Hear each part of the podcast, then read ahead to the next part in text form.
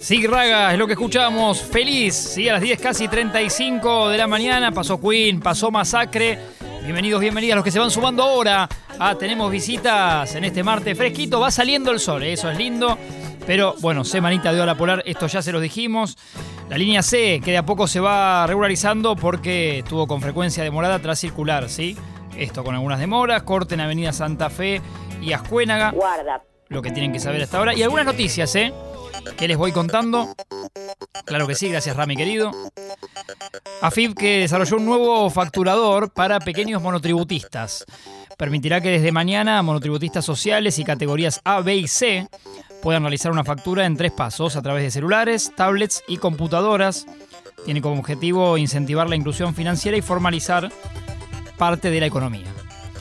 En otro orden de cosas, el gobierno acuerda con el Club de París postergar los pagos hasta el 2024. Hablando de París, en un ratito una charla para mí espectacular que se nos viene. ¿eh? Eh, en un plazo que el gobierno tiene acordado desde marzo pasado, cuando se fijó como fecha límite el 30 de junio de este año, para renegociar las condiciones del acuerdo. La posibilidad de diferir el pago estaba sujeta a la aprobación del nuevo acuerdo con el FMI.